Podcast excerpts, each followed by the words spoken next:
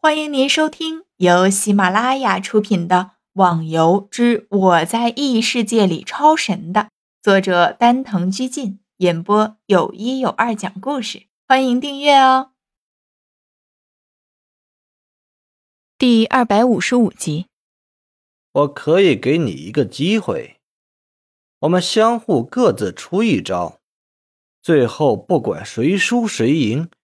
我们的恩怨也就算解决了。飞云有点愕然的望着西门，随即点了下头。你先出招吧。西门还是傲然般的站立在那儿，似乎随便飞云采取攻击方式。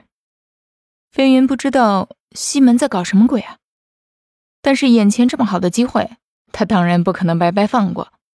他对自己的飞刀有绝对的信心。这次飞云出刀的动作并不是很快，因此大家都能清楚的看到飞云从衣服的袖子里取出了一把十厘米长度的刀，和电视中的小李飞刀完全一样。飞云帮主，你的这刀应该就是小李飞刀了吧？西门问道。不错。哼，那好。就看看你的小李飞刀是不是真的力无虚发。虽然大家都相信西门的实力，但是面对这种一向传说中的武功，大家还是有点紧张感。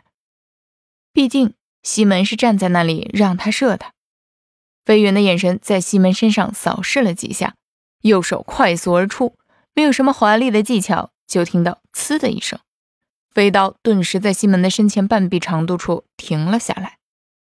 虚空漂浮在那儿，情况显得有些诡异。飞云惊讶的瞪大了双目，无法相信的揉着眼睛，可还是看见飞刀悬在那儿。只有逍遥几人把目光看向了无名，他们都知道西门阻挡飞刀的方法和无名当初阻挡逍遥飞剑的方法是一样的。这也是意境的招式。无名简单的回答道。再次把目光看向比武场，西门抬手拿起了悬空的飞刀。按照轨迹来看，飞云出手攻击的角度正好是西门的额头，看来他也准备一击必杀。蛮重的。拿着飞刀的西门轻轻说了声：“现在到我了，我就同样对你用这一招，而且也是射你的额头。”自己当心了。说着，西门竟然诡异的笑了起来，这真是天大的奇闻啊！就连无名也有点好奇的望向了他。谁都知道，能让西门笑出来的，绝对是有什么事情发生。就看到西门那捏住刀柄的手缓缓一抬，飞刀缓缓的飞了出去。可是那速度却慢的只能称之为飘，而且在众人的眼中。那飘向飞云的绝对不止一把刀，竟然有数十把之多。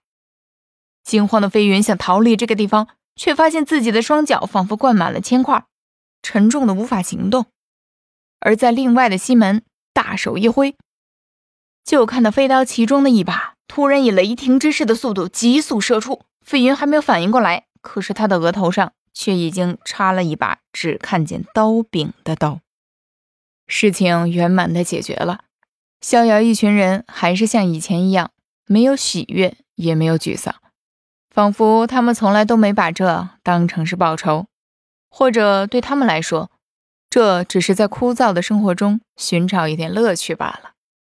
看到西门、叶孤城和无名已经飞身向南边飞去，风飞问道：“现在你们准备去什么地方？”“我们去南海的侠客岛。”那里是我们在游戏中的家，如果你们有空的话，随时欢迎你们来。”逍遥说道。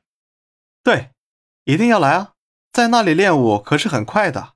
妹妹，你可一定要来哦。”陆小凤对着风飞的妹妹调笑一声，也飞身离开了。逍遥看了下天剑盟剩下的人，飞云这时候已经赶了回来。飞云帮主。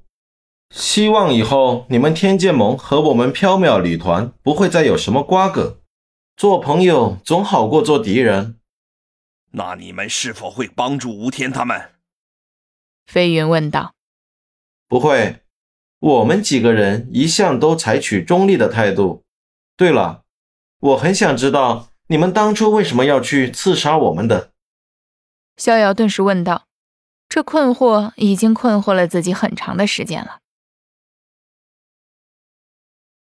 听众小伙伴，本集已播讲完毕，请订阅专辑，下集更精彩哦。